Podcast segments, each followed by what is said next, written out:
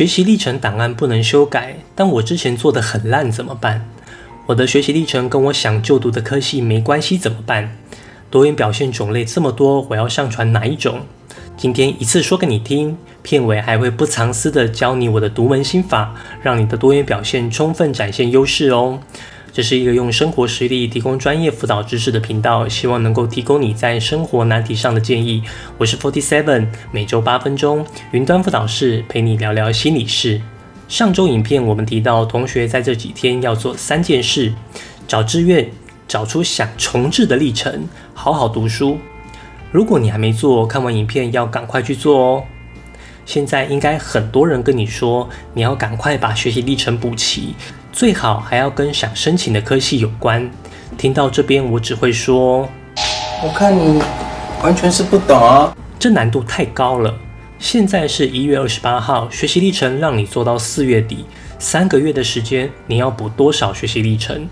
随便一份学习历程应该都要弄个个把月。现在要你急就章的赶快补三到十份的学习历程，就算你文笔很好，很会写文案，但如果没有实际的投入参与，不要说大学教授，你阿妈都看得出来你的学习历程有没有料。假设你的六个志愿属性又差很多，同一份资料也不能共用，那你补写学习历程只会写到崩溃。没办法补写怎么办？很简单，你重置档案就好。我发现很多人还不太懂学习历程怎么评分，我再来帮大家复习一下。过去你上传的那些学习历程档案，只是丢到仓库的概念，没人看得到。那大学教授会看到什么？就是你通过他们学校一阶筛选后，把你仓库中觉得还不错的资料勾选给他，大学教授才看得到。所以主动权在你身上。那你的学习历程仓库里有什么资料，根本没人在意。你可以同一个服务学习做五个版本。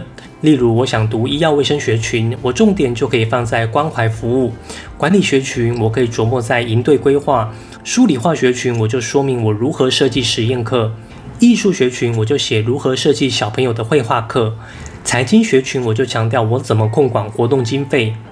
这样想念什么学群都可以对应到了，根本不会有对应不到科系的问题。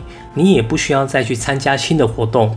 同学们，你只有三个月的时间，除非那个活动你真的很想去，不然你不用再特别花时间去参加活动，反而应该集中心力，好好挑出几份你过去投入很多心力的活动，再来对想就读的科系志愿做针对性的重置档案，让你的学习历程更系统化的呈现，之后再上传到高三下多元表现之中，未来就可以勾选了。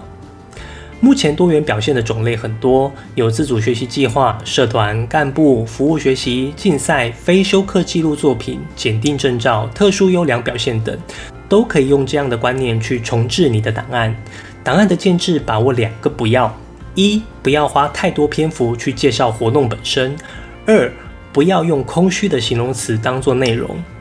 我发现同学在撰写档案会很详细的介绍那是什么活动。例如参加辩论社，还会在档案中告诉我们什么叫做辩论。请问教授们需要知道什么叫做辩论吗？你在教我做事啊？教授们真正想知道的是你在辩论中学习到什么，所以不要再浪费篇幅去介绍活动本身，把所有的内容主力放在你自己身上。许多学生在活动中的心得都只用空泛的形容词来堆叠。例如，我学会沟通表达的能力，有逻辑的思考，以及灵机应变的反应。这些文字都比不上下面这一段实际的描述。我们在是否要强制施打疫苗的主题中，我从医疗量能的角度切入，但是在辩论的过程中，对手提出三点反驳的论点，分别是点点点点点。起初我不知道怎么回应，但是对手提出第三点时，我发现了一个破绽，于是我就灵机应变的反驳回去，最后也赢得了这场比赛。将实际的状况精准地描述出来，就可以呈现学生的各种能力。另外，在自主学习这块，我要特别说明，大家都知道要完成一份自主学习计划需要蛮多时间的。但是在这三个月内，我要重置的档案可能有三到五件，基本上不太可能再去做一个符合校系主题的自主学习计划。那应该怎么办呢？其实不用担心，依然可以使用重置的原则，搭配校系重新拟定一份自主学习。但这拟定不是全部打掉重练，而是用延伸的概念。记得我在这支影片提过，自主学习不用一次到位，在剩下三个月的时间，你站在之前自主学习的经验上，再把它延伸到对应的学群主题即可。举例来说，之前我自主学习机器人，但我高三时突然很想要去念商业类科，那我就可以做一份国内有在研发机器人的上市公司商业模式，这样就站在你之前的基础上，往你期待的学群发展延伸下去。看到这边，你应该有发现到，不管你是要重置还是延伸学习历程，很重要的一点就是要找到目标志愿。当你有了明确的目标，你在最后上传学习历程的额度中，就可以最大化的有效运用那实践多元表现。记得哦，只有多元表现可以这样，课程学习成果是无法重置的。之前上传的就已经无法改变，你只能从你过去的档案中勾选。当然，我也尝试想要从中找到突破口，例如高三下如果学校有开设相关的课程，你可以尝试把高一的课程学习成果融入到高三开的相关课程之中。但整份档案的主轴依然要是高三下开课的内容为主，这部分就要请你们的任课老师在认证时仔细的帮你们看一下会比较好。解套二，把课程学习成果勉强弄在多元表现，这样就不需要认证，学生可自由发挥。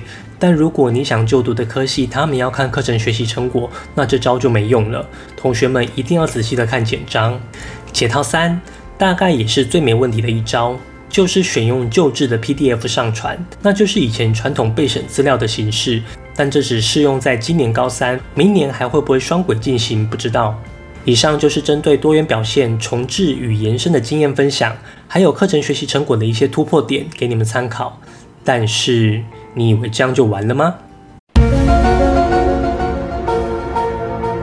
看到这边的朋友是有福的，我现在才要分享最独门的心法。你预备要勾选的学习历程要有一个主轴性。我发现同学都只会勾选自己最厉害的经历，但其实没有一个主轴性。各个活动都很优秀，但没有关联性，那就很难有记忆点。要知道，教授在评分时是你全部的学习历程一起看。如果你勾选的每份档案都围绕在一个主轴架构之中，就很容易被记住。而这个主轴必须是一个很具体的图像标签。